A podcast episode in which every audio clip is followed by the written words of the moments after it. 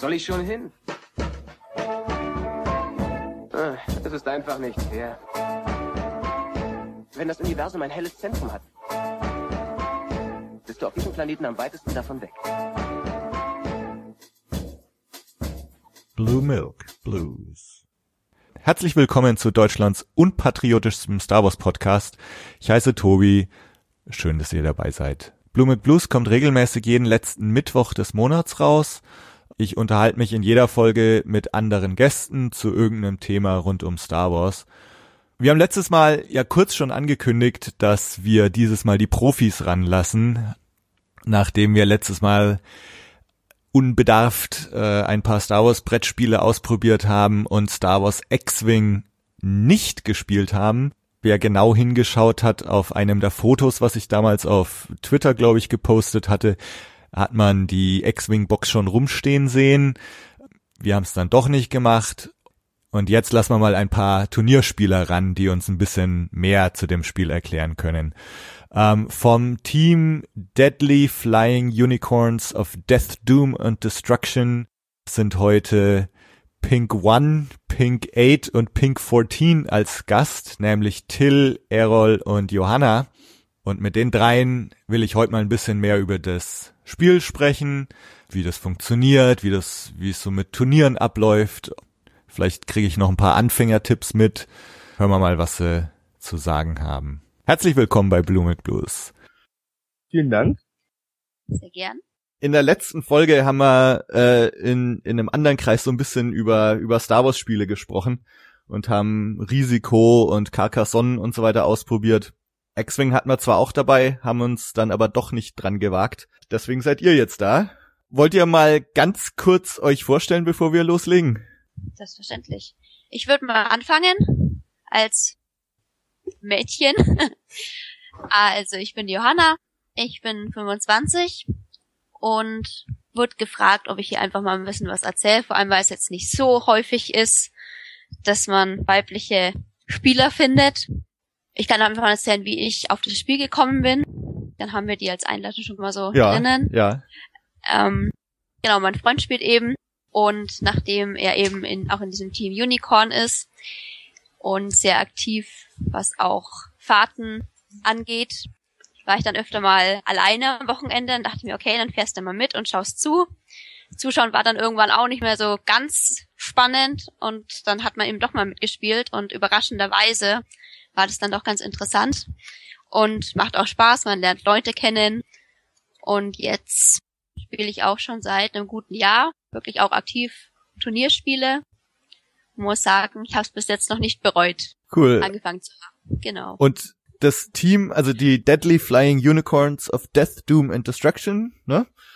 Wie, Genau. Wie lang gibt's euch schon? Äh, uns gibt's so offiziell seit äh, Anfang 2014. Okay, also Und anfangs waren wir als Spaß- und Comic-Truppe gegründet worden, ohne Anspruch auf irgendwas und das ist dann irgendwann eskaliert. bittere Ernst geworden. Ja. Eskaliert ist auch sehr nett ausgedrückt. Was, was heißt eskaliert? ja, also ähm, es ist, es ist, ich glaube schon, dass wir sehr, sehr aktiv mittlerweile sind und auch ähm, am Anfang war es halt einfach nur, wir, wir fahren auf Turniere, spielen da aus Spaß und mittlerweile haben wir halt natürlich auch viel Übung und sind halt auch dann recht erfolgreich in dem Spiel halt auch. Was wir früher auch, glaube ich, gar nicht erwartet hätten, dass es mal irgendwie so weit kommt. Ja. Nee, also als, als, als ich den Namen mit anderen Leuten gewählt habe, haben wir gedacht, na ja, hm, es gibt dann Hamburg da, diese ganzen Northern Raiders und Hamburg war so das Zentrum der Szene und dann gab es dann diese Expendables, die waren auch sehr, sehr berühmt und haben da alles abgeräumt und gedacht, na ja, wir wollen im begrenzten Gebiet, also Franken, zu einer begrenzt gefürchteten Mannschaft werden und ja, jetzt fahren wir eigentlich schon ziemlich weit rum. Also äh, Erol war jetzt in Italien, ähm, Mhm. Sascha fliegt öfters mal nach, äh, nach Dänemark oder nach Skandinavien. Ich bin öfters in Osteuropa unterwegs. Steffen war in Großbritannien und jetzt in den USA letztes Jahr. Wow. Äh, wo haben wir noch? Frankreich ist der Sebastian öfters. Genau. Ja. Ja, und der Sascha war auch öfter schon, auch in der Schweiz war er ja schon. Österreich war noch letzt, letzten Österreich, richtig, genau. Das ist ja, äh, ist ja für uns nur ein Nachbarland, das ist ja relativ nah erreichbar dann. Seid ihr immer noch in, in Franken basiert oder, oder seid ihr inzwischen relativ äh, verteilt in ganz Deutschland? Äh, wir sind in Franken, bloß Erol ist unser Exilhorn in München. Genau, Ist. genau. Äh, jetzt hat's gerade geklingelt. Ich glaube, das ist meine Freundin. Ich, äh, ich muss mal kurz weg. Ich bin gleich wieder da. Sorry. Kein Problem. Okay. Es war doch nicht meine Freundin, es war jemand, der mir was verkaufen wollte und okay. nicht gehen wollte. Ähm, dann machen wir doch einfach, wir waren jetzt ja eigentlich gerade eh dabei, dass jetzt hat sich die Johanna schon vorgestellt. Wollt ihr auch noch schnell? Okay, wer zuerst? Till, fang du an, Till, du bist ja. unser Oberchef. Äh, ja, äh, ich bin der Till, äh, in der Szene auch als Fahrländer bekannt und ähm, ich bin so der Patient Null dieser Truppe. Ich habe mir das Spiel von meiner Frau im Herbst 2013 zum Geburtstag schenken lassen Mhm. und seitdem bereut sie das, glaube ich, ein bisschen, weil ich öfters mal nicht da bin. Ja, ähm, ich bin so das Mädel für alles. Ich mache, ich haupt, äh, ich betreibe unseren Blog hauptsächlich. Ich war lange Zeit auch Podcast in einem anderen Podcast und ähm, bin so ein bisschen das Maskottchen, glaube ich. Oder wie seht ihr das? Ja, schon auch. Wir brauchen dich halt auch immer, Till, weil du bist halt wirklich der Ansprechpartner für uns, für alles. Ja, wer, wann treffen wir uns, wo treffen wir uns? Hast du die Nummer Genau. vom Erol, hast du die Nummer vom Steffen? Genau.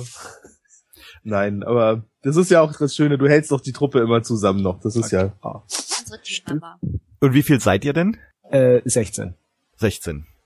16 Und- mit inaktiven Mitgliedern, die jetzt gerade nichts machen, aber Okay.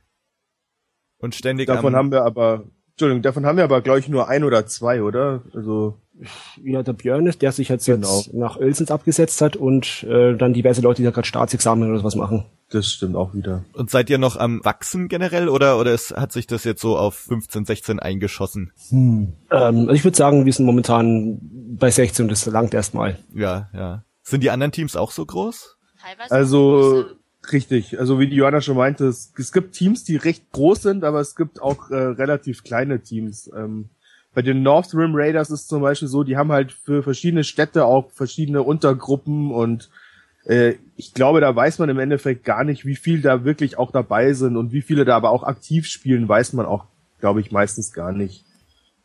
Ja, erzählst du noch kurz was über dich? Ja, dann mache ich noch weiter, genau richtig. Also ich bin der Erol, äh, bin eben, wie der Till vorhin ja schon meinte, das Exil-Einhorn aus München und ähm, ja, spiele seit ähm, Mai 2014, hab da halt irgendwie reingeschnuppert, indem ich bei Amazon mal die Grundbox gefunden habe, die dann einfach nur so auf Verdacht einfach mal gekauft habe, weil die Modelle ganz schön aussahen und ja, dann hat's mich irgendwie aufs erste Turnier verschlagen und dann hat's mich irgendwie richtig erwischt und dann habe ich halt auch die Einhörner kennengelernt und ja, so hat sich dann das eine ins andere äh, gefügt und irgendwann ist man dann halt doch so reiseverrückt und reisefreudig und fährt dann halt auch die ganzen Turniere mit, wo wir halt jetzt in den letzten Jahren immer unterwegs waren. Also es ist inzwischen schon recht zeitintensives Hobby geworden. Ja, das, das kann man wirklich sagen, richtig.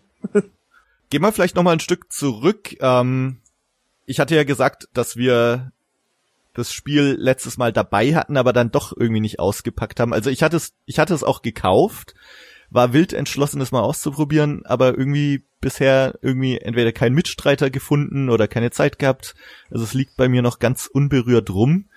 Für jetzt jemanden, der, der sich noch nicht unbedingt mit diesem Spiel auskennt, worum geht's bei dem Spiel? Ich habe es neulich versucht, meiner Mutter zu erklären und habe dann gemerkt, dass es doch so viele Komponenten gibt, wenn man es ausführlich machen möchte. Ich versuche es mal in kurz. Mhm. Also es ist ein Strategiespiel, in dem man ähm, versucht, mit seinen Raumschiffen die anderen abzuschießen. Und ach Gott, das ist echt nicht einfach. Ach, Erol, vielleicht kannst du mich ein bisschen unterstützen, dass wir da Ähm, Till ein bisschen rausnehmen, sage ich mal. Ja, dann, dann ähm, helfe ich dir mal. Ähm, also es ist generell so, du hast verschiedene Modelle halt auch, eben Star Wars Raumschiffe, deswegen ist es ja auch ein X-Wing-Spiel. Und ähm, man hat halt mehrere Komponenten, indem man halt ähm, mit den Raumschiffen erstmal Manöver fliegt und versucht halt seinen Gegner auch äh, taktisch oder strategisch auch eben auszufliegen oder zu kontern und andererseits hat man halt auch so eine Würfelkomponente dabei, weil zum Beispiel Angreifen und Verteidigen geht nur über über Würfeln und da spielt natürlich auch das Glück einfach eine Rolle. Man hat natürlich auch ähm, die verschiedensten Methoden und Möglichkeiten, wie man auch die Würfelwürfe im Endeffekt auch ein bisschen verbessern oder modifizieren kann, aber ähm, das Schönste oder das Beste wäre natürlich so zu fliegen, dass man selber auf den Gegner schießen kann, aber selber gar nicht getroffen werden kann. Also da steckt schon viel Taktik dabei und in der Hinsicht kann man es auch, glaube ich, oft mit Schach auch vergleichen, weil man halt mhm. auch viel gucken muss, was macht der Gegner, wie stelle ich mich auf den Gegner ein und wie versuche ich ihn halt sozusagen in die Knie zu zwingen. Und das Ganze funktioniert über Karten, ne? Also du gibst quasi vor, in welche Richtung du fliegst und so weiter. Äh, nicht ganz. Aha. Äh, äh. Also nicht über Karten, sondern jedes Raumschiff hat ein Manöverrad, auf dem die verschiedenen Richtungen eben schon vorgegeben sind. Kleinere Schiffe sind ein bisschen wendiger, größere Schiffe sind meistens schneller. Und diese überlegt man sich am Anfang der Runde in der Planungsphase, wo man mit dem Schiff hinfliegen möchte. Mhm. Und es wird am Anfang aufgedeckt und man fliegt in einer vorgegebenen Reihenfolge und bewegt sich. Genau. Die Karten sind dann eher für die Aufwertungen, also was die Schiffe für Spezialfähigkeiten haben oder wie man sie dann eben aufwertet.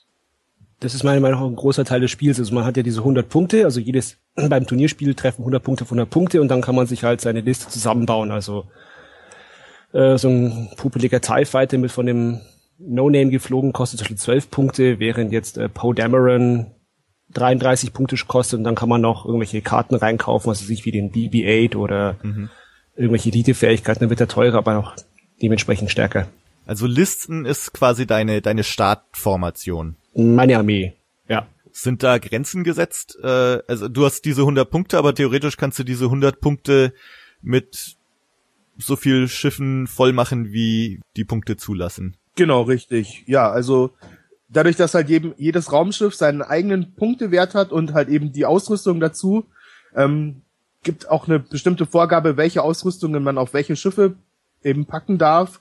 Und in, innerhalb dieser 100 Punkte, also wenn wir jetzt von dem normalen 100 Punkte Turnierspiel ausgehen, ist man halt sehr frei, wie man die 100 Punkte zusammenstellt. Aber ähm, es gibt da natürlich auch einige Eichetypen, die sich halt ähm, herauskristallisieren. Also zum Beispiel ein TIE, TIE Fighter Schwarm war früher halt zum Beispiel acht TIE Fighter, aber das waren halt relativ No-Name Piloten, aber halt relativ viele dafür. Mhm. Dann Millennium Falke zum Beispiel mit Han Solo, der hat dann teilweise 50, 60, 70, äh, 50, 60 Punkte gekostet, je nachdem, wie man den halt ausgerüstet hat. Aber war natürlich dann auch dementsprechend stärker und ähm, auch teilweise auch sehr, sehr stark in der Liste halt. Mhm. Variiert ihr das relativ oft oder greift ihr doch immer irgendwie auf irgendwelche Lieblingslisten zurück? Gehen wir mal rum, oder? Ah.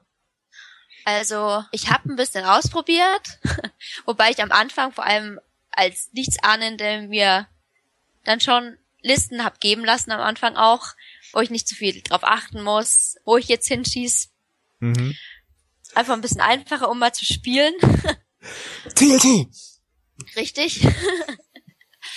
ähm, bin aber dann mit der Zeit, wenn man sich auch denkt, okay, ich möchte jetzt auch mal ein bisschen was Anspruchsvolleres spielen, dann auch mal auf andere Listen gegangen. Ich glaube, das ist einfach, was man selber von sich erwartet, was man gerne fliegen würde oder auch nicht, ob man jetzt im Meta spielt, sag ich mal, also das, was gängig ist und wirklich was reißen möchte oder einfach nur aus Spaß. Das ergibt sich dann, mhm. glaube ich, so von den eigenen ähm, Ansprüchen auch. Ist es dann relativ teuer, sich so eine gute Mannschaft zusammenzustellen? Also muss, muss man Geld in die Hand nehmen, um einigermaßen erfolgreich zu sein? Also Pay to Win ist es meiner Meinung nach nicht. Also ähm, wenn man jetzt gezielt einkauft, kann man eine turnierlegale Flotte für, keine Ahnung, unter 100 Euro bekommen. Das ist für ein Tabletop meiner Meinung nach sehr, sehr wenig. Und dann kommt auch die Sache, ob man das jetzt wirklich ähm, auf offiziellen Turnieren spielt oder nicht. Also oft sind es nur die Karten, die man braucht. Also zum Beispiel gibt's die Karte Imperator Palpatine. Die gibt's nur in einem Schiff, das kostet 60 Euro und die Karte ist für imperiale Listen sehr wichtig. Mhm. Aber wenn man jetzt mit so einem, auf so einem kleinen Spaßturnier spielt, dann kann man auch sagen, du, ich habe jetzt die Karte dabei, ich habe sie nicht ausgedruckt, ich habe sie, ich habe sie nur ausgedruckt, ich habe sie nicht gekauft, ist das in Ordnung? Und dann passt das schon. Dann muss man sich das Schiff nicht kaufen für 60 Euro, wegen nur dieser einen Karte. Wie habt ihr das am Anfang gemacht? Habt ihr einfach Schiffe gekauft, weil ihr das Schiff gut fandet oder, oder schon gleich immer unter dem Aspekt, das würde jetzt gut in meine Liste passen? Ähm, also ich, bei mir war es so, ich habe damals angefangen, da gab's gerade die, also die ersten drei Wellen sind da draußen gewesen. Da waren halt X-Wings, B-Wings, A-Wings gab's. Ähm, dann mit der vierten Welle ist gerade dann eben so ein Z95 dazugekommen und, und halt ein Phantom. Und damals habe ich, war es auch noch relativ günstig, wenn man sich einfach erstmal versucht hat, alle Schiffe irgendwie einmal oder zweimal zu holen. Also eher einmal als öfter und dann halt in, im Endeffekt erstmal sich die Karten angeguckt, was ist da überhaupt wirklich drin und ähm, was kann ich aus diesen Schiffen überhaupt machen.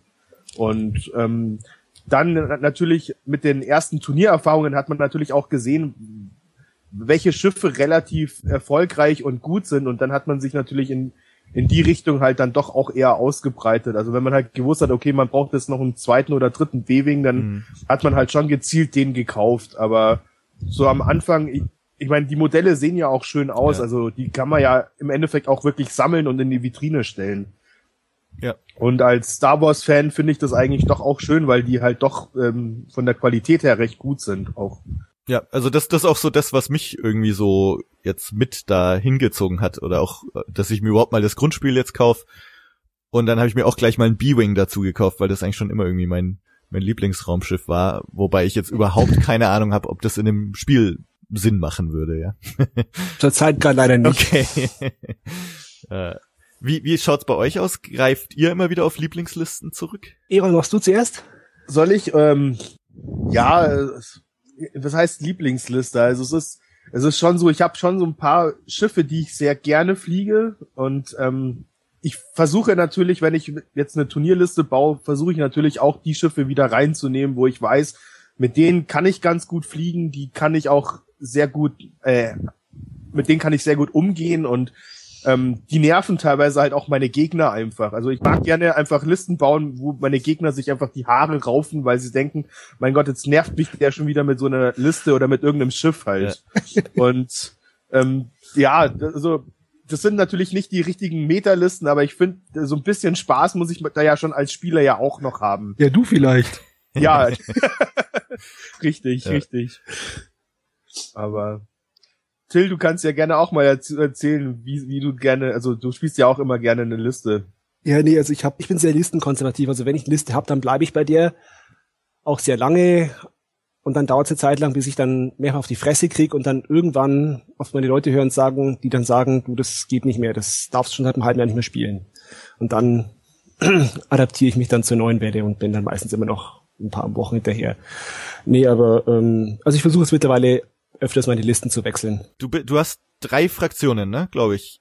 Imperium, genau, also Rebellen oder Abschaum. Abschaum. Ja. Also Kriminelle, nee, ist das Abschaum und Kriminelle? Mhm. Genau. Also die meisten von uns haben alle drei Fraktionen, aber wir haben auch ein paar Leute, die haben nur eine Fraktion. Also zum Beispiel Roland, der spielt nur das Imperium. Das ist auch günstiger für den Geldbeutel. Wie viele Schiffe habt ihr dann so zu Haus? Keine Ahnung. Ähm, Eigene habe ich jetzt persönlich überhaupt nicht, weil ich mir die dank meiner Connection, sage ich Aha. jetzt mal, alle zu Hause habe, aber es ist schon extrem viel. Ich glaube, in Zahlen könnte ich es gar nicht sagen. Ich glaube, manchmal will man es in Zahlen auch ja. gar nicht wissen, weil man wirklich so, man hat dann doch viel ausgegeben. Ja. Also im Vergleich zu anderen Tabletops natürlich immer noch gering, aber es ist trotzdem viel, was einfach rumsteht und einfach nur drauf wartet, eigentlich gespielt zu werden. Aber eben halt auch je nachdem, welche Welle gerade rausgekommen ist und was da neu dabei ist, gibt's eben Schiffe, die kann man halt aktuell nicht spielen und dann spielt man sie halt normalerweise auch einfach nicht, weil das wäre einfach selbstzerstörerisch. Ich glaube, ich habe überschlagen, es dürften so um die 60 bis 70 Modelle okay, sein, die wow. rumstehen. Also davon sind 10 TIE Fighter einfach schon mal, das ist schon ein Riesenbatzen. Ja. Und jetzt mit den neuen Filmen kommen wahrscheinlich auch wieder ständig neue Schiffe raus, oder? Ja, und aus Rebels wird auch sehr viel geklaut, also okay. äh, äh, übernommen. Aha. Als ich mir das, das X-Wing Basisspiel gekauft habe, hätte es auch die Force Awakens Ausgabe gegeben. Gibt's da einen Unterschied oder? Ist das einfach nur, dass es halt ein anderer X-Wing ist, oder? Ja, das ist es eigentlich schon. Also das einzige, der einzige regeltechnische Unterschied ist, es gibt zwei verschiedene Schadenstacks. Also wenn du einen Schaden bekommst, gibt's so, kriegst du eine Karte und in der neuen Box haben sie ein neues Schadenstack mit neuen okay. äh, Mechanismen rausgegeben. Aber sonst, also sind es halt leicht andere Karten, aber sonst ist es genauso zum Einsteigen geeignet wie das andere. Zum Einsteigen, was, was wären so für einen blutigen Anfänger wie, wie mich? Habt ihr irgendwelche Tipps für Anfänger? Wie lange hast du Zeit? Jetzt zum Zuhören oder zum Spielen? Beides. Boah, viel. Ja. Ja, es gibt einfach, es gibt sehr viele YouTube-Channels und äh, Erklärvideos und Blogs und so und Taktikseiten, wo man sich das im alles eingucken kann. Ich denke, mein Rat wäre einfach äh, am Anfang Spaß haben. Ja. Keine Ahnung. Also, ja. was man auch dazu sagen muss, ist, also es wäre schon vernünftig, sich mindestens eine Grundbox zu kaufen, mhm. weil alleine generell die Grundbox liefert dir im Endeffekt vieles, was du fürs Spielen brauchst. Also sei es jetzt erstmal eben eines der Schadensdecks, die man braucht, dann eben Würfel, die man halt braucht zum, zum Kämpfen generell. Dann gibt's diese Manöver-Templates, die man braucht, um überhaupt die Schiffe fliegen lassen zu können. Und ähm, das sind, die sind halt aber jeweils in der alten und in der neuen Grundbox drin. Also da sollte man sich zumindest eine kaufen, damit man generell auch einfach spielen kann. Und ja, dann glaube ich auch, sinnvoll wäre es vielleicht auch, dass man ähm, vielleicht doch auch diese YouTube-Videos guckt und einfach mal schaut, was es so gibt und vielleicht hat man ja dann irgendwie dann irgendwie schon eine Vorliebe, ob man jetzt lieber Imperium oder Rebellen oder eben den Abschaum spielen will ja. und dann kann man ja schon mal schauen, ob man sich vielleicht gezielt so ein, zwei, drei Listen zusammenbaut und sich dann eben halt da die Schiffe kauft. Ja, ja euren, euren YouTube-Channel werde ich dann gleich mal in den Show Notes verlinken. Dann genau, da, da gibt es auch so ein Einsteigervideos ja. zu Bewegung und so und wir müssen da wieder Videos machen. Habe ich auch alle angeguckt, haben mir sehr geholfen. Okay. Danke. Sehr gut. Was das Einschätzen von Entfernungen oder und amüsant, sehr schön anzugucken. Aha. Danke. Wird verlinkt. äh, sehr schön. Was was macht für euch insgesamt den Reiz aus von von dem Spiel? Wie der Errol vorhin schon ein bisschen verglichen hat mit Schach, es ist halt nicht so stupide eine also man kann nicht sagen, dass es den einzigen Weg gibt, um ein Spiel zu gewinnen, sondern es ist von Spiel zu Spiel immer wieder einfach auch neu, weil der Gegner ein anderer ist und der sich auch was anderes ausdenkt, wie er gegen dich selber vorgeht. Und was mich einfach total freut und was ich auch persönlich sehr gern mag, ist, wenn man immer wieder neue Leute kennenlernt oder die gleichen Leute wo ganz anders wieder trifft und diese Community total offen und freundlich und ja, man wird einfach sofort aufgenommen. Ich hatte nicht das Gefühl, dass man sich da erst irgendwie beweisen musste, sondern man hatte das gleiche Hobby und dann gehört man dazu. Das Spiel an sich ist nicht ohne. Wenn man möchte, kann man sich da sehr reinsteigern und irgendwelche Theorien aufstellen und es macht einfach doch Spaß. Muss ich so sagen. Theorien aufstellen, also mit welche Taktik am besten ist oder? Genau. Und selbst wenn man sich die ausgedacht hat, kommt's manchmal dann doch wieder ganz anders. Wie schaut's bei euch aus, Till, Errol? Reiz des Spieles? Ähm, also ich finde auch eben, was die Johanna meinte, dieses ähm, immer wieder auch neue Leute treffen ist super, weil einfach es ist so schön, dass man einfach mit mit Menschen wieder Kontakt hat. Also ich habe ich hab früher zum Beispiel viel Computer gespielt und einfach nur zu Hause gesessen und im Endeffekt das ganze Wochenende keinen Menschen gesehen. Und mhm. ähm, das X-Wing hat mich jetzt im Endeffekt echt wieder dazu gebracht, wirklich viel Brettspiele auch zu spielen. Also generell auch andere Spiele, nicht nur X-Wing. Mhm. Aber ich finde eben halt auch diese ganzen Turnierfahrten sind super, weil man eben halt auch, wenn wir so ein Team zum Beispiel haben, man hat halt auch dieses Teamgefühl einfach, dass man da zusammen hinfährt und man versucht zusammen halt auch ein, da halt erfolgreich zu sein. Und eben auch schön, dass man halt dann, wenn man öfter mal wieder in die gleichen Gegenden fährt, sieht man auch immer wieder die gleichen Leute und lernt sich da halt auch recht ganz gut kennen und sind auch einfach Freundschaften entstanden. Also zum Beispiel, wir haben relativ gute Kontakte auch zu den Dresdnern oder auch ins Ausland haben wir gute Kontakte mittlerweile und ähm, ja, es ist auch, wie Johanna auch sagte, jedes Spiel ganz, je nachdem, was du für einen Gegner hast, ein ganz neues Gefühl, auf das du dich einstellen musst. Und ähm, es läuft nie so, wie man sich das vorher überlegt, weil es immer irgendwas Neues dazukommt. Dann lassen dich vielleicht mal die Würfel im Stich oder ja, also das ist, ähm, finde ich, das, das Größte, dass man einfach verschiedene Menschen sieht, mit denen man einfach ähm, Spaß haben kann. Mhm. Till, bei dir? Ja, ich sehe es auch so. Also, also ähm, Community ist ganz großer Punkt. Was ich noch sagen würde, das ist, glaube ich, auch, dass es Star Wars ist. Also Star Wars, glaube ich, alle, die in der Szene sind, die meisten in der Szene haben halt auch einen Bezug zu diesen Filmen und zu diesem Franchise. Also ich würde, ich, ich bin der Meinung, das Spiel wäre nicht so erfolgreich, wenn es jetzt irgendwie, keine Ahnung, dieselben Mechanismen bloß mit, was kann ja das Bug Rogers wäre. Oder so. Ja. Das ist einfach nicht dieses Fandom da. Nee, aber sonst aber äh, mit auch wieder dieses Community-Ding und dieses Rumfahren und Freundschaften schließen und mit Freunden rumfahren. Also wir fahren jetzt öfters mal irgendwie vier, fünf Stunden im Auto irgendwo hin, übernachten dort die Nacht, um am nächsten Tag aufs Turnier zu fahren.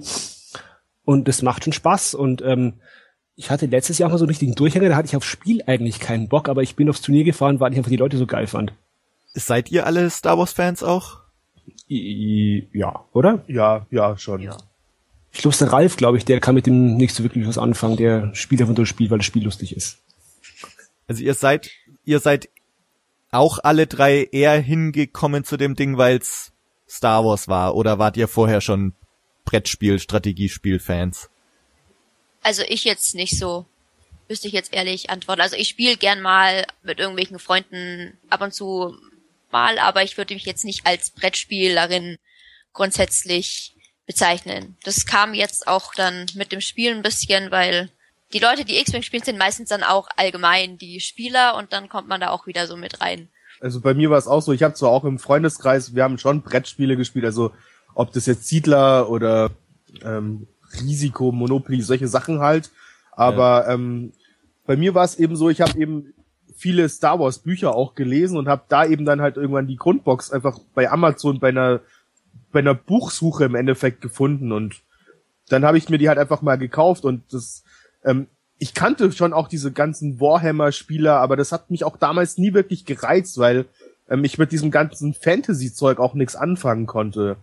Also ich meine, ich meine, die Figuren sehen ja teilweise wirklich super aus. Da sind dann Drachen auf dem Tisch und Orks oder auch Herr der Ringe Tabletops gibt's ja auch, aber das hat mich nie wirklich so gefesselt und das als ich dann diesen ersten X-Wing und den ersten TIE Fighter in der Hand hatte, das war einfach ein, ein super cooles Gefühl, weil die Dinger halt auch richtig geil aussahen. Und du dachtest dir, hey, die sehen ja genauso aus wie im Film auch. Und das Coole ist, du kannst die Dinger jetzt selber über den Tisch steuern und einfach deinen Gegner beschießen. Das fand ich grandios einfach. Ja, ich habe schon immer sehr viel gezockt, also äh, online und offline und äh, unter anderem auch dieses ähm, von LucasArts, dieses X-Wing aus den 90ern. Oh ja. Ja, da kommt auch mein Nickname her. Also der die Figur im Spiel ja. heißt ja Kian Farlander und das war genau. so der genau. Name, den ich dann für die Online-Community genommen habe. Und man wird es auch, also ich habe halt irgendwie mal das Ding auf Amazon gesehen, da bei uns dann im lokalen Spielladen auch dieses, diese Box, irgendwie, keine Ahnung, drei Schraumschiffe, lustige Box, Figuren sind bemalt. Also genau wie, genau wie Erol hatte ich auch schon Kontakt zu diesen Warhammer-Spielern, aber diese Warhammer-Figuren sind dann nicht ausgemalt und äh, angemalt, die müssen selbst zusammenkleben und das kann ich alles nicht. Und dann war das einfach günstiger und schneller und suchterzeugend. Also das heißt, euer, euer Weg in diese Turnierspiele kam jetzt auch exklusiv über, über dieses Spiel. Ja, also vorher war ich nur ganz normaler Brettspieler. Wie war das? Wisst ihr noch so, wie euer erstes Turnier war? Mein, Johanna, willst du wieder anfangen? Ich fang an, genau. Also mein erstes Turnier war hier in Nürnberg. Ein Fun-Turnier, sehr klein, ich glaube, wir waren zwölf Leute. Ich ist das einzige Mädchen. Zum Glück war ein Teamkollege da, der Sebastian, der mich dann da mitgenommen hat und gesagt hat, komm, das machen wir jetzt. Und du musst jetzt auch mal spielen. Kannst dich nur zugucken. Und am Anfang lief es ganz gut, dann wieder nicht so aber man lernt vor allem auch mit der Zeit besser damit umzugehen. Ich bin eine sehr schlechte Verliererin. Ich glaube, das da haben wir ein paar im Team, aber es wird besser. Also bei mir zumindest kann ich das sagen. Ich kannte die Leute schon. Es ähm, wurde organisiert von einem zweiten Team hier aus Nürnberg. Sprich, es waren nicht ganz Fremde. Man hat sich schon mal gekannt und schon mal gesehen. Und von daher war das, glaube ich, ein ganz guter Start in in das Turnierleben, sag ich mal. Eine Woche drauf ging es dann auch gleich weiter nach Straubing mit Till und Sebastian und Erol war dann auch da. Und dann war das schon mal was ganz anderes, weil auch die Gegner einen Ticken besser waren als nur bei so einem Fun-Turnier. Das hat man dann auch gemerkt. Ich war etwas gefrustet nach den ersten zwei Spielen. Erstes Spiel gleich mal gegen Till, dachte ich mir, toll. Zweites Spiel auch gegen einen Bekannten, der nicht so schlecht ist und dann war meine Laune erstmal unten. Sie war am Ende wieder besser. Ich habe es irgendwie doch gedreht. Aber ist spannend, die ersten paar Turniere, weil man erst ein bisschen Angst hat, aber doch verkackt und am Ende ist es immer halb so schlimm, wie man sich das vorgestellt hatte. Also ich könnte jetzt auch, äh, ich könnte jetzt theoretisch morgen hingehen und würde nicht mit Pauken und Trompeten untergehen. Oder ja gut, das vielleicht schon. Das aber kommt aufs Turnier an, würde ich sagen. Aha. Aber man muss einfach mal anfangen. Vor allem durch mit die Turnierspiele lernt man so viel an, das, was man zu Hause überhaupt nicht auffüllen kann, weil man auch einfach fünf Spiele am Stück hat und nicht am Montag mal eins und vielleicht am Mittwoch. Und es bringt einem extrem viel, einfach mal ins kalte Wasser zu springen und zu spielen. Genau, und auch, War das, auch das, dass ja. man halt äh, fremde Leute trifft. Also wenn man jetzt, es gibt viele Leute, die spielen halt so zu dritt oder zu viert in ihrem kleinen Kreis und die haben halt immer dieselben Schiffe, dieselben Taktiken und machen immer dasselbe. Und dann gibt's ja keine Weiterentwicklung. Dann gehen sie auf ein Turnier und dann sind da fünf neue Leute und die haben fünf komplett verschiedene Listen und komplett neue Taktiken. Und dann ist da der, Zugewach der Zugewinn an Wissen, Taktiken, Skills einfach größer. Es ist auch so, also generell auch dieses Abschätzen von den Manövern ist halt wirklich, was man auch lernen muss im Endeffekt. Ähm, ich glaube, wenn man wirklich eine gute Liste hat, mit der man aufs erste Turnier geht und ähm, sich halt denkt, okay, ich probiere es jetzt einfach mal aus, ähm, kann man schon auch was reißen, weil es ist auch wirklich die Liste, die auch ein bisschen mit reinspielt. Aber wenn man, also wenn man sich zum Beispiel dauernd nur auf ähm, auf Asteroiden stellt, dass man dann zum Beispiel nicht schießen kann oder was ganz Blödes passiert zum Beispiel auch einigen Anfängern, die schätzen halt die Entfernungen nicht richtig ein und fliegen dann einfach von der Platte zum Beispiel. Das, das, das kann einfach mal passieren und dann hat man natürlich schlechte Karten, aber sowas lernt man halt auch mit der Zeit richtig gut einzuschätzen und natürlich, je mehr Übung man hat, umso besser ist man halt im Endeffekt dann auch.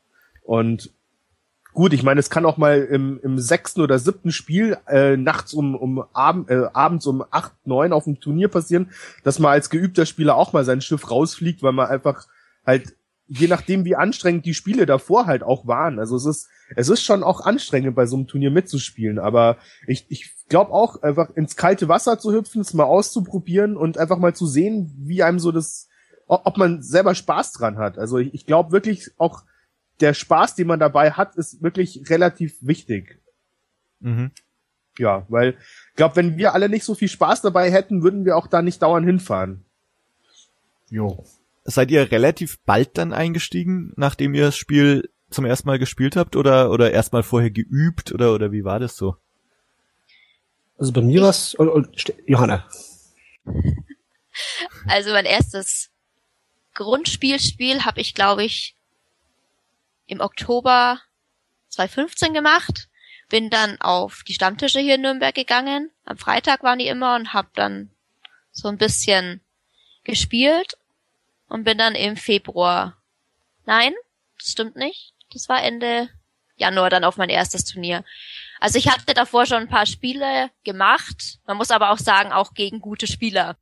Also ich bin da nicht mit meiner besten Freundin und ein bisschen hin und her, sondern ich wurde dann auch gleich gefordert, muss ich jetzt so sagen. genau. Also ich habe gleich die volle Packung abbekommen. Hat sich ausgezahlt. Errol? Ja, also bei, bei, mir war es äh, ganz verheerend, wirklich. Also ich hatte ja im, im, im Mai da die, die Grundbox gekauft und ähm, habe dann zufälligerweise gesehen, dass in München so ein, so ein äh, Release-Turnier von der Welle 4 damals ähm, stattfindet und ich hatte gerade fünf, fünf poplige TIE Fighter, weil die eben in der Grundbox waren und ich hatte sonst nichts und die habe ich natürlich super ausgerüstet und ähm, dann sind da halt einfach TIE Fighter rumgeflogen, die teilweise 25 Punkte wert waren. Und halt einfach nur, weil ich einfach sonst nichts anderes hatte und mir gedacht habe, ich, ich probier's einfach. Und wie ich dann leider beim Turnier feststellen musste, war das alles total falsch. Und ich, ich war einfach pures Kanonenfutter und wurde so weggefrühstückt, teilweise jedes Spiel so in, in zehn Minuten verloren. Also damals haben die Spiele normalerweise eine, eine Stunde gedauert und man hat meistens schon immer so 50, 60 Minuten gespielt, aber ich war immer nach zehn Minuten fertig. Und ich glaube nicht, dass meine Gegner einfach so grandios gut waren. Ich glaube, es lag einfach daran, dass ich so grandios schlecht war. Und an dem Punkt hatte ich mir dann überlegt, es gibt jetzt zwei Möglichkeiten. Entweder du stellst es in die Ecke und spielst nicht mehr, oder du, du kaufst dir einfach ein paar neue Schiffe und, und schaust dir einfach mal ein paar Taktiken an und versuchst halt auch irgendwie ein bisschen ehrgeiziger zu werden und schaust einfach mal, ob du dann bei deinem nächsten Turnier mit diesen Spielern halt doch vielleicht ein bisschen mithalten kannst. Und ich habe zum Glück den zweiten Weg gewählt und ja, es hat dann sich dann irgendwann doch auch ausgezeichnet, dass man jetzt nicht gleich resigniert hat und gesagt hat, oh, das, ich habe das eine Turnier verloren und ich mag jetzt nimmer, sondern ich glaube, man muss es halt einfach schon ein paar Mal probiert haben. Irgendwann hat man vielleicht dann doch wirklich auch dann den Spaß beim Turnier. Ich muss aber auch dazu sagen, ich glaube, ich hätte es auch vielleicht nicht gemacht nochmal, wenn, wenn die Leute damals nicht, nicht so nett gewesen wären, weil jeder Gegner, der hat mich dann halt nach zehn Minuten weggefrühstückt und hat mir aber dann innerhalb, hat mir dann aber noch eine halbe Stunde Sachen erklärt zu dem Spiel. Also sei es jetzt okay. halt, ähm, du hättest lieber den, diesen Flieger noch mitnehmen müssen und du hättest den vielleicht so ausrüsten können und hat mir halt auch einfach ein paar Möglichkeiten aufgezeigt, was ich hätte auch machen können, wenn ich es vielleicht gewusst hätte. Und ähm, haben mir natürlich auch teilweise bei den Manövern, die ich geflogen bin, auch gesagt, nee, ähm, das, da bist du total Schmarrn zusammengeflogen, du hättest lieber vielleicht so rumfliegen können. Also die, die Community an sich war auch so, so hilfreich, dass man auch einfach gemerkt hat, hey, die sind ja echt, okay, die, die klatschen mich zwar beim Spiel weg, aber die, die setzen sich danach auch hin und erklären mir meine Fehler und, und, und wollen mir ja im Endeffekt helfen, besser zu werden. Und das finde ich macht's auch einfach aus, weil das, das machen auch wir jetzt mittlerweile, wenn ich einen Anfänger am Tisch habe und ähm, ich, ich merke, der ist ein Anfänger, dann gebe ich dem auch Tipps, weil ich will ja eigentlich auch, dass der, dass der mit, mit, mit mir am Tisch Spaß hat und auch ihn herausfordere, aber ich will ihn halt nicht einfach nur äh, wegklatschen, weil das macht im Endeffekt mir ja auch keinen Spaß. Also ich will ja auch auf ein Turnier fahren und halt auch spielen und nicht nach, nach fünf Minuten fertig sein. Das, das finde ich ja langweilig. Da könnte ich auch zu Hause bleiben. Also es ist schon eine Newbie-freundliche Szene insgesamt. Absolut. Total. Aha. Ja, definitiv. Wie, wie schaut's denn mit der Frauenquote aus? Also ich habe jetzt mal so ganz grob die Turniere, wo ich war, überschlagen. Ich glaube, das größte, wo auch wahrscheinlich am aussagekräftigsten war, war die System Open in Stuttgart während der Comic-Con wo wir hingekommen sind, erstmal gesagt haben, boah, wir sind jetzt aber viele Mädchen gerade. Ich glaube, wir waren sechs. Von wie viel? Wie viele Leute waren wir? 140? 120, 140, genau. Also sonst sind wir so okay. bei wahrscheinlich so knapp fünf Prozent. Bei kleineren Turnieren, wenn so 60 Leute da sind, hätte ich jetzt gesagt, findet man schon immer noch jemand zweiten. Ja. Es sind wenige, aber die, die es machen, machen es auch mit Spaß. Meistens natürlich durch den Freund irgendwie mit da rein katapultiert worden aber wenn sie keinen Spaß dabei hätten, würden sie auch nicht mitfahren. Von daher. Habt ihr das Gefühl, dass sich das ändert? Wird's mehr oder? Ich kann es jetzt von Anfang an nicht beurteilen. Ich glaube, da ist der Till der bessere Beantworter. Ich wollte ganz kurz noch was dazu sagen. Also ich, ich glaube auch, ähm, also ich glaube, wir sprechen jetzt hier ja auch über die Turnierszene im Endeffekt. Also es ja. gibt ja auch so Facebook-Gruppen, wo man halt doch auch ähm, mit vielen Menschen in, in, in Kontakt tritt, die auch X-Wing spielen. Und ich glaube, da gibt es schon eine richtig große Gruppe auch an Frauen, die mit ihren Ehemännern oder mit ihren Freunden zu Hause spielen. Nur ich glaube, die, die meisten trauen sich einfach nicht auf Turniere, glaube ich das ist, glaube ich, der größte Punkt, dass die sich halt einfach lange nicht einfach auf Turniere trauen. Ich mhm. glaube, an Spieler, also an, an, an weiblichen Spielern würde es dem Spiel gar nicht mangeln. Nur vielleicht sind die einfach vielleicht nicht so ehrgeizig oder haben einfach keine Lust, Turniere zu spielen oder trauen sich nicht, würde ich mal behaupten. Oder wie siehst du das, Till? Also ja, ist ähnlich. Ja, ich sehe es genauso wie du. Also viele Spielerinnen, glaube ich, gibt's schon, aber Turniere immer so, ah, das ist so kompetitiv und verbissen und so und dann da wollen sie ja nicht hin und ja, dann kommen halt nicht. Aber es wird, ich glaube, schon leicht mehr, so ist langsam also, falls gerade Spielerinnen zuhören, kommt doch einfach vorbei. Die sind gar nicht so schlimm, wie sie manchmal ausschauen. ja. Man kann sehr gut auch competitive spielen. Vielleicht ein Deo mitbringen, weil manchmal riechen wir nach sechs Stunden Zocken schon ziemlich streng. Ist auch immer schön, wenn man an den Tisch kommt, erstmal, ach schön, ich darf mal gegen ein Mädchen spielen. Die freuen sich immer. Spielt ihr jetzt inzwischen, nachdem ihr mit X-Wing an, also als Einstiegsdroge, spielt ihr inzwischen auch andere Spiele als, als Turniere oder seid ihr noch exklusiv bei X-Wing geblieben? Es kam mir jetzt neu Destiny raus. Falls du Mhm. davon schon mal was Das gehört hast, genau. ne? Ja. Und also da war ich jetzt am Samstag in Erlangen bei den Spielertagen das erste Mal auf einem Turnier, was auch mehr Spaß gemacht hat, als ich dachte. Und mal gucken, wie sich das jetzt bei mir so weiterentwickelt. Es macht Spaß. Und ob ich da jetzt wirklich groß in die Turnierszene einsteig, das lasse ich mal auf mich zukommen. Ja, und dann gab es im letzten Jahr noch die anderen Systeme, also Star Wars Armada mit diesen Großkampfschiffen, also Sternzerstörer, Mhm. Nebulon B-Fregatten, Mon Calamari Kreuzer. Das hat irgendwie nicht so abgehoben. Also da gab es auch deutsche Meisterschaften und Turniere, da haben wir auch ein bisschen mitgespielt, aber jetzt spielt glaube ich bloß der Matthias, oder? Und der Roland ein bisschen. Und dann gibt's noch dieses Imperial Assault, also mit Bodentruppen und so. Genau. Und da haben wir auch ein paar Mitglieder, die das mehr oder weniger aktiv spielen. Aber ich würde sagen, also X-Wing ist dann doch so das, was alle intensivst spielen und das andere als, als Zweit- oder Nebensystem. Wobei bei Armada muss man ja auch dazu sagen, also der, der Ronald ähm, Oh. spielt, glaube ich, auch äh, Armada, aber der tritt mittlerweile mehr als Armada-Organisator auf. Also der organisiert dann eher die Turniere im, im Nürnberg oder Erlangen und ähm, weil ich glaube, spielen tut er es im Endeffekt auch. Stimmt, ja. Aber genau. Aber auch ich, ich war auch gestern eben auf dem, also am Samstag auf dem Destiny-Turnier und ähm, ich ich spiele es auch gerne ab und zu mal, aber für mich ist, glaube ich, X-Wing immer noch die höchste Priorität im Endeffekt. Also wenn wenn dann zwei verschiedene Turniere wären, würde ich mich immer eigentlich für das X-Wing-Turnier entscheiden, weil es einfach irgendwie das interessanteste System ist, finde ich. Stichwort äh, Turniere organisieren habt ihr auch schon recht oft gemacht inzwischen, ne? Ja. Erzählt mal davon, wie wie ist das so, Turniere zu organisieren? Ja, also anfangs gab's halt sehr wenig Turniere in Deutschland, oder zumindest bei uns in der Gegend in Bayern. Und dann haben wir gedacht, machen wir doch selber welche. Ja, wichtig ist erstmal einen Raum zu organisieren. Das ist nicht ganz ohne, weil man braucht einen richtig großen Raum, um die ganzen Platten und äh, Spieler unterzubringen.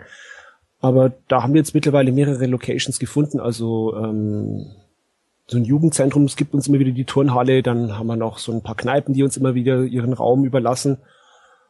Und dann, ähm, ja, es gibt mehrere Foren oder es gibt auch so eine Online-Seite namens tabletopturniere.de. Da kann man die Turniere online stellen, dann können sich die Leute dort anmelden und ähm, dann sind halt die ganzen Regeln, Zeitabläufe, Zahlungsmöglichkeiten, alles gegeben.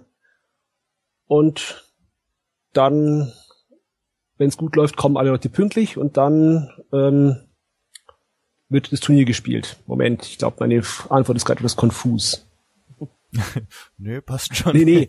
Ja, also es, es gibt halt meistens einen, einen Spielleiter oder einen Turnierorganisator, der muss das, der, der darf halt meistens nicht mitspielen oder sollte nicht mitspielen, sondern der muss halt ständig halt ähm, Ergebnisse eintragen, darauf achten, dass jetzt äh, die Rundenzeiten eingehalten werden, bei Regeln fragen halt oder bei Fragen wie ist das jetzt im Feuerwinkel oder nicht, muss er halt Judge Calls machen und das mache ich meistens. Der Sascha ist auch recht aktiv, der Ronald, den wir jetzt gerade genannt haben, ist da auch sehr aktiv für verschiedene Systeme und dann nachher halt aufbauen, abbauen, Preise verteilen, Fotos machen, drüber bloggen.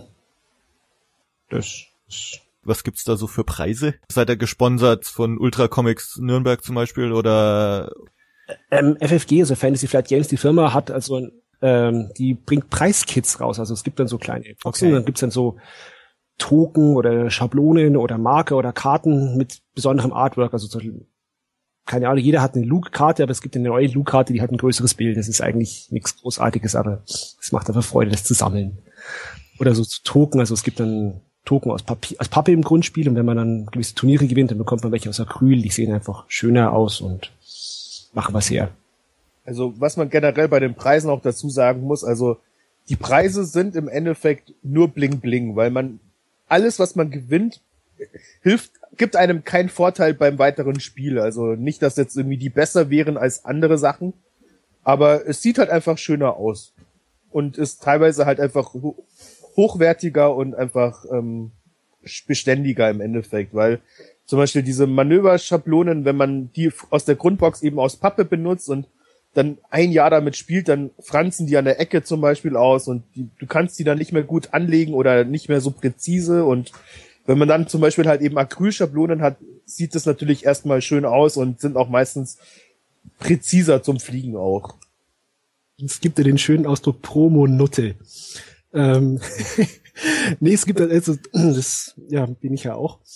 Ähm, also auf bestimmte Preise, also auf Acryl gibt's halt nur auf bestimmten Turnieren, dann, dann fährt man da manchmal schon mal zwei, drei Stunden nur, um das Zeug abzugreifen. Also man muss halt dann meistens auch irgendwie so und so platziert zu sein und das ja, macht schon ein bisschen den Anreiz aus. Was habt ihr denn so für Erfolge gefeiert bisher? Viele. Und der, der größte Triumph? Als Team oder privat? Wir jetzt persönlich? So, sowohl als auch. Machen, machen wir mal jeder privaten, dann, dann, dann können wir. Ja. Also groß gewonnen und so habe ich noch nichts. Aber wo ich schon ziemlich stolz auf mich war, war ein Regional in Ulm, wo ich tatsächlich in den Cut, Achtercut gekommen bin am zweiten Tag. Zwar dadurch bedingt, dass zwei Leute, die drin waren, dann nicht mehr wollten oder nicht mehr konnten, am nächsten Tag am Sonntag zu spielen. Aber ich war drinnen, durfte dann aber leider im Top 8 Spiel gleich mal gegen unseren besten Spieler aus dem Team ran, wo dann eigentlich schon klar war, okay, weiter kommst du nicht, aber du warst mal in einem Regional Cut.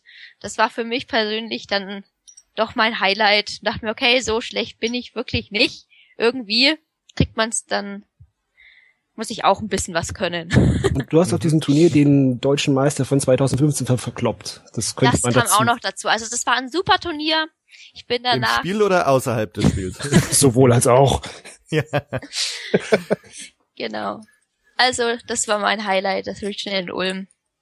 Das war das Da war- Beste, was ich so bis jetzt bekommen habe. Da waren wir auch übelst stolz auf dich, Johanna. Das war echt grandios, was du da geleistet hast. Das war echt super gut. Und noch gegen Matthias hast du was geschafft, was im Turnier vorher keiner geschaffen hat, äh, in fünf Runden. Du hast, du hast ihm ein Schiff abgeschossen. Richtig. Das hat ja vorher in dem ganzen Turnier keiner geschafft, von ihm ein Schiff abzuschießen. Und Matthias ist der deutsche Meister. Nee, wäre er gern. Wür- Würden wir uns alle wünschen. Aber nee, nicht. Nee, das nicht. Aber er ist auf jeden Fall, Turniers. also der Matthias ist unser, ein, also wirklich einer der besten Spieler aus unserem Team und der, der ist teilweise wirklich gnadenlos am Tisch und ähm, manchmal gibt's ja auch gerne den, den, also den Spaß, dass er irgendwie ein Roboter wäre, weil er einfach teilweise auch gar keine Miene verzieht, wenn er dich einfach von der Platte fegt und so, als ob er das einfach mal so nebenbei machen würde, hat man manchmal so das Gefühl. Ist schon ein starker Spieler. Wie, wie schaut's mit euren persönlichen Highlights aus, Errol? Ähm, ja, also Till hat ja vorhin schon erwähnt, dass ich ähm, letztes Jahr in Italien war. Und das war eben auch so eine System Open Series Turnierreihe. Und da war ich eben auch unter den besten acht und ich bin Platz fünf geworden. Da war ich dann schon auch wirklich stolz drauf. Acht Leider- von 100, wie viel? Äh, es waren, es waren, glaube ich, 100 oder um, um die 90. 90 oder 100 Spieler waren es, glaube ich. Cool. Aha. Also das war schon echt mh, und es, es war vor allem auch schön, weil ich ähm, da auch ein paar Tage Urlaub noch machen konnte, Italien. Also ist ja immer auch eine Reise wert und auch eben nette Leute kennengelernt hatte und ähm, ja halt auch teilweise wirklich durch Glück dann auch so weit gekommen bin. Ja, das war gut. Sonst leider so wie die Johanna Regionals habe ich bis jetzt noch nie ins Top 8 geschafft. Zwar letztes Jahr auch, glaube ich, drei oder dreimal ganz knapp dran gescheitert, aber ich habe es einfach nicht geschafft, ja. Also Nee, ging leider nicht, aber vielleicht dieses Jahr dann. Ich drück die Daumen. Danke. Und Till, bei dir? Ähm, ich habe es einmal geschafft, so ein Regional zu gewinnen. Das war 2015 in Österreich. Aber mein trotzdem das, worauf ich am meisten stolz bin, dass ich in 2000, 2015 in Polen Vizemeister geworden bin. Das war Cool. zweiter von 144. Wow, wow. Und, und als Team, was ist so euer größter Teamerfolg? Da würde ich sagen, also würde, würde ich viele Sachen mal nennen. Also ich würde sagen, Sascha hat so eine Open Series gewonnen, damals in Kopenhagen. Mhm. Und dann haben wir so ein paar so Killer im Team, also den Matthias, den Steffen, den Freund von der Johanna und den Sascha nochmal. Die haben relativ viele dieser Regionalmeisterschaften gewonnen. Also es gibt verschiedene Ebenen, Weltmeisterschaft, Nationalmeisterschaft, Regionalmeisterschaft, Ladenmeisterschaft und die Regionalmeisterschaften sind schon ziemlich hoch und die haben in den letzten Jahren so Hattricks hingelegt, also drei Stück von diesen gewonnen und da gibt's gar nicht so viel von diesen Turnieren und das ist schon ordentlich. Ja. Muss man denn, sorry. Ich wollte auch noch sagen, also beim Steffen, also Johannas Freund auch, der war ja eben in den USA letztes Jahr und ist auch äh, Platz fünf geworden. Im Ups, ja. Kann man auch also mal erwähnen. wow. Also das war, das war richtig gut. Also ich, ich kann mich noch an dem Tag erinnern, das war ein Sonntag, da, da, da waren dann diese Cut-Spiele und ich glaube, wirklich die ganzen Top-Spieler Deutschlands haben äh, vor dem Livestream gefiebert und haben halt gehofft, dass einfach Steffen gezeigt wird und ähm, wurde leider nicht gezeigt, aber man hat halt über WhatsApp und über diverse Kanäle dann mitgekriegt, boah, Steffen hat schon wieder eine Runde gewonnen und es geht immer weiter und jeder dachte, boah, wenn der jetzt noch Weltmeister wird, das wird einfach grandios und alle haben sich schon überlegt, ja, einfach die Nacht durchzumachen, wenn der wirklich Weltmeister wird, weil die Spiele ja dann durch, durch die Zeitverschiebung halt doch relativ spät in der Nacht gewesen wären dann am Ende. Und ich glaube, da wären viele noch bis zum Ende ausgeharrt, weil das einfach so krass gewesen wäre, wenn der Steffen halt auch Weltmeister geworden wäre. Aber jetzt ist er nur Fünfter. Jetzt ist er Fünfter. Das ist auch trotzdem grandios gut. Ach ja, und. Aber Wahnsinn, das, das hättet ihr auch nicht gedacht, oder? Dass es euch da dann mal nach Italien, Polen, USA verschlägt mit, mit dem Spiel. Also, also ich definitiv nicht, also. Ähm, ich sag's immer wieder, wenn ich, wenn mir jemand gesagt hätte, Till, du hast jetzt diese Box gekauft, diese rote Box mit diesem X-Wing-Schriftzug, wegen dieser Box wirst du in die USA, nach Polen, nach Tschechien, nach Frankreich, nach Österreich fahren, spinnst wohl. Aber ja, ist so. Also zu den Erfolgen, ähm, wir hatten noch den deutschen Meister in Armada und den deutschen Meister in Imperial Assault, die haben wir auch mal gestellt, aber X-Wing haben wir noch nicht geschafft. Ganz kurz noch mit, mit Armada und Imperial Assault ist es dann nochmal eine Nummer kleiner als X-Wing, so von der Teilnehmerzahl? Oder? Ja, ja. Ja, doch, deutlich, deutlich. Also, wie ist denn das? Muss man Teil eines Teams sein, um da teilzunehmen? Nein. Äh, muss man nicht. ich glaube, ein Team ist einfach ein kleiner Bonus, um sich gegenseitig nochmal im Team selber zu stärken. Man hat Leute, die man ansprechen kann und brauchen. In dem Sinne tut man es nicht, aber ich finde es sehr nice to have. Es spart auch Spritkosten. Also wir fahren auch immer sehr viel durch die Gegend. Dann ist es ganz gut, wenn man eine feste Fahrgemeinschaft hat. Oder wenn man sich einfach so gut kennt, dass man zusammen auf dem Hotelzimmer übernachten kann oder dass man sich ähm, ja, auf die Nerven geht.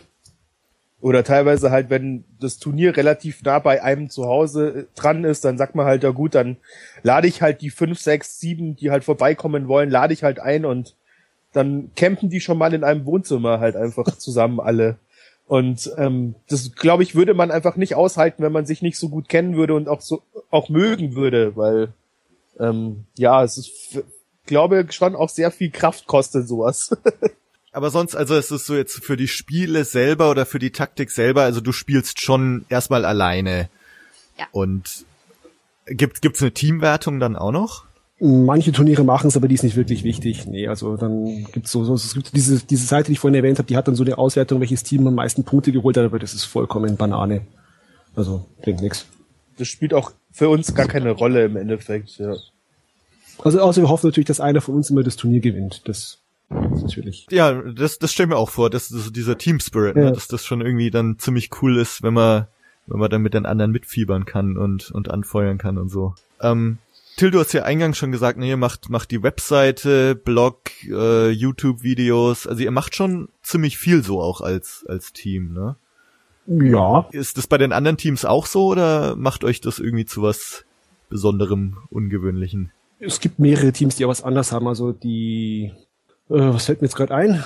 Die, die, die X-Wing Selbsthilfegruppe da aus Hannover, die haben auch ganz netten Blog. Ähm, dann Wer macht noch was? Ja, die Dresdner machen ja zum Beispiel oh, Spielberichte, ja. ähm, also die machen mehr Videos, also Spielberichte oder ähm, Interviews teilweise auch mit Spielern und ja, dann gibt's doch diese Rogues. Also es gibt, es gibt verschiedene Squadrons, die haben auch alle Blogs, manche mehr betrieben, manche weniger. Also es machen schon viele Teams auch was, aber ich glaube, wir sind da schon sehr extrem in der Reichweite und Bandbreite und Intensivität. Mhm.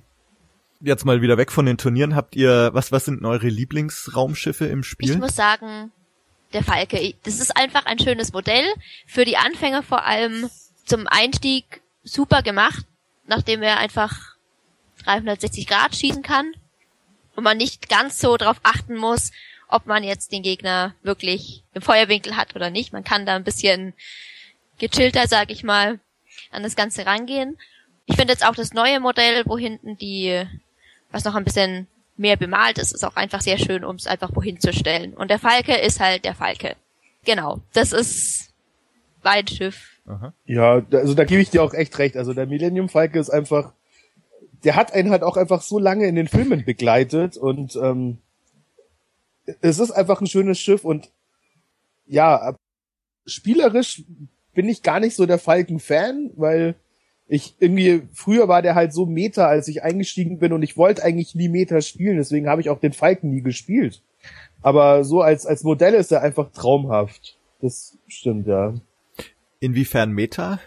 Ähm, ja, eben damals gab's einfach wirklich viele Spieler, die einfach den Han Solo auf Millennium Falcon gespielt haben und haben natürlich relativ starke Listen auch gehabt und die haben dich einfach immer besiegt und ich habe halt immer versucht, halt eben nicht auch diese Liste zu spielen, sondern ich wollte halt immer schauen, dass ich irgendwie eine Liste finde, die dagegen einfach ankommt und ähm, das ist mir halt ja teils gelungen, teils auch überhaupt nicht und ja, das ähm, musste man halt einfach immer mit sich selber ein bisschen ausmachen, ob man das jetzt wirklich machen möchte oder nicht.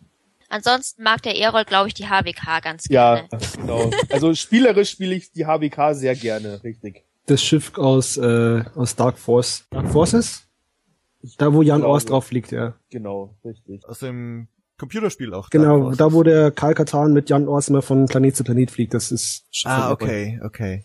Also das heißt, es ist schon äh, das X-Wing Modelluniversum ist ein Universum, was sich bei vielen verschiedenen Medien, ja, ja. also Rebels Fernsehserie, die Filme, Expanded Universe, Computerspiele, so ja. bedient. Aha.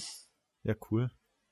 Bei dir, Till? Äh, ja, ich bin auch, äh, ich finde es gerade gespenstisch, dass wir alle drei den Millennium Falcon nehmen, ja. Also für mich auch, wie beim Erol, das ist halt das Schiff aus den Filmen, das ist einfach das, das Schiff, auf dem man gerne gelebt, gespielt, geflogen hätte und ähm, ich war auch einer dieser Spieler, die Erol genannt hat, die halt gern diesen Falken benutzt haben. Ich habe ihn sehr lange geflogen und sehr extrem und ja, mein Lieblingsschiff, aber momentan nicht wirklich das beste Schiff zum Spielen was ist das beste Spiel, äh, Schiff zum Spielen? Uff, oh, können wir jetzt lange diskutieren.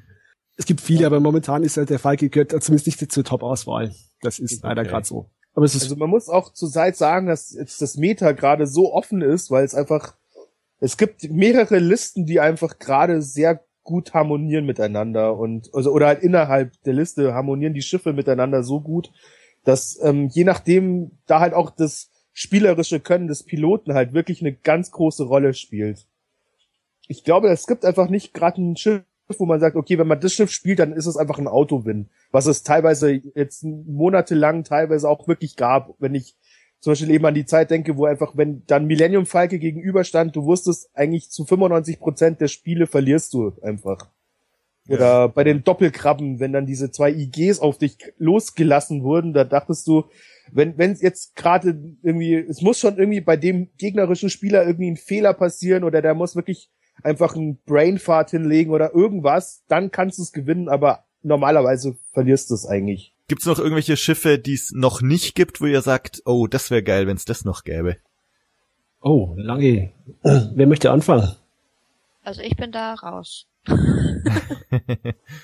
ich ehrlich gesagt auch. Echt? Okay. Ja, also ich, ich, weiß nicht. Ähm, ich ich freue mich natürlich immer, wenn es wieder was, wenn es wieder neue Schiffe gibt, aber ich, ich wüsste jetzt nicht, ob ich mir jetzt unbedingt gerade eins wünschen würde, was gerade rauskommen muss im Endeffekt.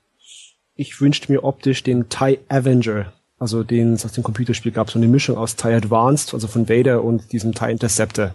Den finde ich ganz schön, aber ich glaube, der wird nicht kommen. Das war im, im X-Wing Computerspiel, Computerspiel, genau, ja. ja. Habt ihr im Film Lieblingsraumschiffe außer dem Falken? Also jetzt völlig unabhängig vom Spiel, aber wo ihr sagt, das, das Schiff im Film fand ich schon immer geil. TIE-Abfangjäger. Diese dolchartigen Spitzen sehen geil aus. Also ich hatte zum Beispiel schon immer so eine Schwäche für die B-Wings, deswegen habe ich mir eben auch gleich als erstes so, so ein B-Wing da mitgekauft. Noch nie gespielt, aber B-Wings finde ich irgendwie geil. Da stimme ich dir zu. Also B-Wings sind auch super hübsch auch. die sehen auch einfach stark aus, finde ich. Ja. Ja. Aber ähm, ja, ich weiß nicht, also durch, durch Rebels natürlich auch einfach ähm, fand ich irgendwie die Ghost auch immer ganz nett eigentlich. Ähm, und die sieht auch als Modell, finde ich, irgendwie imposant aus, wenn man die auf den Tisch stellt. Weil die doch recht groß ist für, für die Schiffe, die man sonst auch hat. ist massiv. Richtig, richtig. Größer als der Falke? Ja. Ja. Ja. Deutlich, deutlich. Okay. Hat sich eure Sicht auf die Filme geändert, nachdem ihr das Spiel jetzt intensiv spielt? Also schaut mir jetzt die Filme mit anderen Augen an? Also ich auf jeden Fall. Ich habe sie angeguckt und dann so, ah, guck mal, hier ist das und da ist das. Dann so, hey Steffen, guck mal hier. Und er dachte sich wahrscheinlich, was will die denn jetzt? Die waren das schon beim ersten Mal angucken auch. Aber jetzt kennt man die Namen und man kennt sie und ich habe mich dann jedes Mal gefreut, wenn ich ein Schiff gesehen habe und wusste, okay, das kann das und das und das. Und ich habe es mit mehr Spaß angeguckt. Auch jetzt dann den neuen Film mit Rogue One und so hat man doch auch bekannte Sachen gesehen und ich habe mich dann einfach immer gefreut. Dachte, hey, ich weiß auch was, ich kenne das. Ja, finde ich auch. Also man, man, man, weil man halt auch einfach mit, also mit diesen Raumschiffen ver verbringt man auch einfach viel Zeit. Also sich generell eine Liste auszudenken, dann damit einfach auch zu spielen. Also man, man hat da schon auch eine Verbindung dazu und man freut sich dann einfach, wenn es über, über den Bildschirm fliegt. Weil man es auch relativ schnell dann wieder erkennt, weil man sich halt doch einfach viel damit beschäftigt hat. Und das ist schon schön, wenn man das auch dann einfach wieder erkennt. Was ich auch schön finde, also man kann schon sehen, dass die Firma versucht, die äh, Vorgaben, die das Universum bietet, ähm, im Spiel umzusetzen. Also wenn ein Schiff ein schneller Abfangjäger ist, dann versuchen sie das auch im Spiel irgendwie darzustellen. Das ist dann immer so schön zu gucken, ob das auch geklappt hat. Also ist das Ding jetzt wirklich so, wie es im Film rüberkommt, oder fliegt sich das ganz anders? Und bisher würde ich sagen, machen sie einen ganz guten Job. Das heißt, dadurch, dass die dann unterschiedlich wendig sind und, und so weiter, äh, haben die dann auch alle so ihre einzelnen Charakteristika. Genau. Und dann kann man gucken, oh ja, das ist jetzt gerade im, im Film ist es so und jetzt macht es auch so. So, ja. Okay, also ich, ich sehe schon, ich muss äh, das jetzt unbedingt mal mal auspacken, das Spiel und, und ausprobieren. Äh, Also ich habe das echt gekauft und äh, war wild entschlossen und irgendwie äh, gut, nachdem ich jetzt umgezogen bin und alles, ja, also da, da war das dann eh, ging's drunter und drüber, aber äh, ja, also ich musste jetzt auf jeden Fall mal mal ausprobieren. Zum Einsteigen wirklich, also es gibt nicht sofort mit allem anfangen, sondern wirklich einfach mal die beiden Schiffe nehmen und aufeinander zufliegen, gucken, wie das so ist und mal schießen. Und es sind auch, es ist eine Anleitung dabei, wo alles drin ist, was man wissen muss. Und man kann auch mit der Grundbox, wenn ich mich jetzt nicht irre, verschiedene Missionen erfüllen und man muss gar nicht unbedingt immer eins zu eins spielen. Da wird man sehr schön durchgeleitet, sag ich mal, damit man dem Spiel näher gebracht wird. Was heißt jetzt Missionen, also die du alleine machen kannst? Ich bild mir ein schon. Nee, nee, äh, das, ja, Oder muss das auch zu zweit auch zu zweit. sein? Auch Ja, zu zweit, okay. Das ist, das zeigt, wie wenig wir dieses Missionsspiel spielen. Nee, es, Aber es gibt's, ich wollte es erwähnt haben, ja, deswegen. nee, es gibt das ist ein guter Punkt. Also 100 gegen 100 ist Turnierspiel, da versucht jeder so eine Liste hoch zu maximieren und ähm, den Gegner von, Platte, von der Platte zu fegen. Aber Missionen haben halt dann meistens schon Vorgaben und dann ist es mehr so, so eine, so eine Filmszene, also keine Ahnung, der Shuttle des Senators fliegt halt da über, über den, über das Feld und muss halt innerhalb von zehn Zügen da drüben ankommen und dann sind halt zwei imperiale Piloten da, die versuchen, den Senator zu entführen. Dann gibt es einen X-Wing, der versucht das zu verhindern. Also das ist dann ein ganz anderes, sind ganz andere Spielparameter. Gibt's da nur ein paar oder oder kann man sich da auch noch so äh, neue dazu holen irgendwie, dass man wenn man die Mission aus dem Startspiel durch hat, dass noch andere gibt. Also es ist so, dass es äh, verschiedene Erweiterungen gibt, also eben halt auch zum Beispiel den Millennium Falcon oder das Lambda Shuttle. Und eben in diesen Erweiterungen sind dann teilweise auch wiederum neue Missionen, die auch diese Schiffe beinhalten drin. Also in, im, Land, Ah, okay. im Lambda Shuttle ist zum Beispiel halt eine Mission, wo es dann eher um, ums Lambda Shuttle geht, dass man das also ich, ich weiß echt nicht, welche Missionen da drin sind, aber ich könnte mir dann vorstellen, da ist halt dann, das muss man dann halt auch kapern oder das Shuttle muss dann überleben oder sowas, genau. Also es ist leider wirklich so, dass ich auch die Missionen noch nie wirklich gespielt habe. Ich glaube, ich habe eine einzige mal gespielt und das und danach nur noch Turnierspiele. Aber man muss auch noch dazu sagen, also es, es gibt ja auch noch die, die epischen Schiffe, also es gibt auch noch eine Epic-Version. Da sind dann eben halt der, der Rebellentransporter oder eine Tentive, die man dann kaufen kann. Oder der Till hat ja vorhin schon mal den Imperator Palpatine angesprochen, den es dann eben im Raider gibt. Und ähm, da gäbe es dann auch eben Spielversionen, wo man halt einfach auch mal mit 300, 400 Punkten auf jeder Seite spielen kann.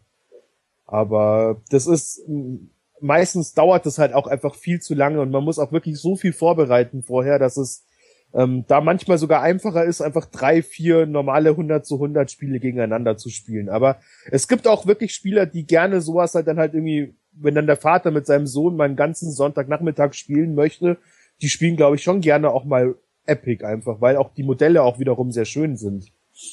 Mhm. Jetzt wollte ich euch noch was, was völlig unzusammenhängendes fragen, und zwar ähm, kam ja vor also jetzt, wo wir das hier aufnehmen, ich glaube vor einer Woche oder so, ne, wurde der, der Titel für Episode 8 bekannt gegeben. The Last Jedi. Was haltet ihr davon?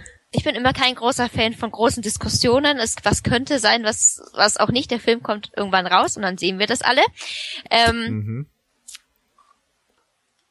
Achso, was? Ja, ich, ich bin am überlegen, ob ich noch was sag oder nicht, aber mach mal wer will anders. Also ich, ich, ich finde auch, also diese, diese Diskussion jetzt halt einfach über, über die Übersetzung einfach. Dann kommen wieder ja. welche, das ist Einzahl, nee, das ist Mehrzahl und dann, also es ist manchmal schon auch wieder haarsträubend einfach. Dann wird dann aus dem, aus dem Spoiler von, von Episode 7 dann wieder rauszitiert, dass da auch schon The Last Jedi drin stand und ähm, ich, ich glaube auch, ich, ich will mich einfach lieber ähm, einfach überraschen lassen, wenn dann der Film läuft.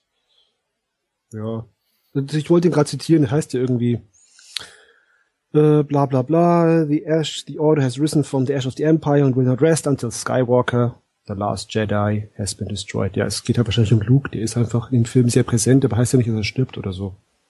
Ist einfach der Letzte, der einfach da ist. Genau, ja. Ja, also ich, ich war auch erstmal echt überrascht, weil ich da, also erste Reaktion war auch, okay, Last Jedi, das ist Luke. Äh, hab dann gedacht so, okay, hm, cool, dann, wenn, wenn der Titel schon so ist, dann kriegt Luke anscheinend diesmal eine sehr zentrale Rolle. Dann habe ich mir aber gedacht, genau, was, was du jetzt gerade gesagt hast, dass das ja auch Plural sein könnte, ne? Also dass es gar nicht mal unbedingt Luke sein müsste, sondern dass es, dass es mehrere sein könnten.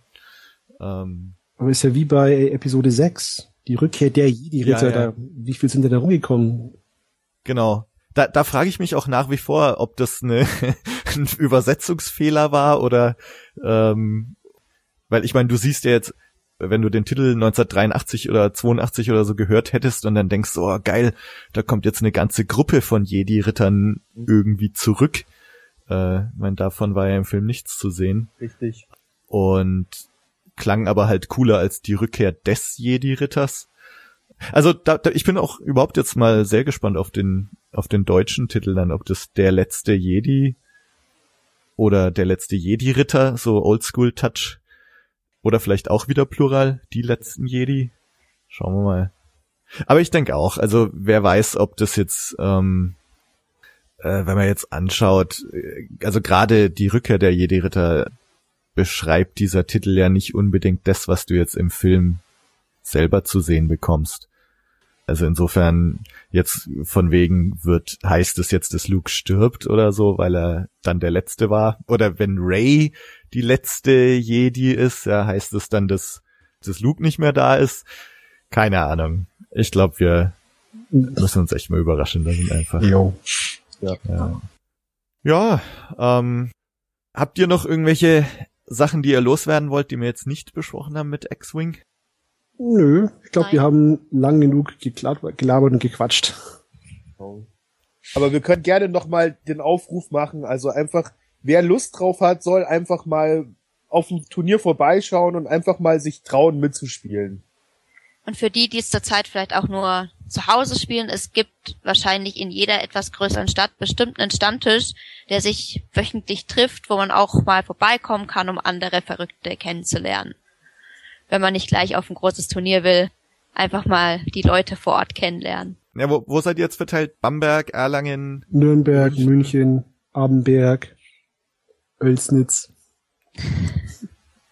Also da, wenn ich mal wieder am Lande bin, äh, schaue ich da auf jeden Fall mal vorbei, nehme ich mir jetzt fest vor. Wir freuen uns. genau. Auf Ja. jeden Fall. Dann danke fürs Mitmachen. Cool, dass das geklappt hat. Jetzt auch zu dritt. Vielen Dank, dass Sehr wir dabei gerne. sein durften. Jo, genau. danke. Vielen Dank fürs Zuhören. Wir hören uns beim nächsten Mal. Ciao. Tschüss. Tschüss. Tschüss. Cut.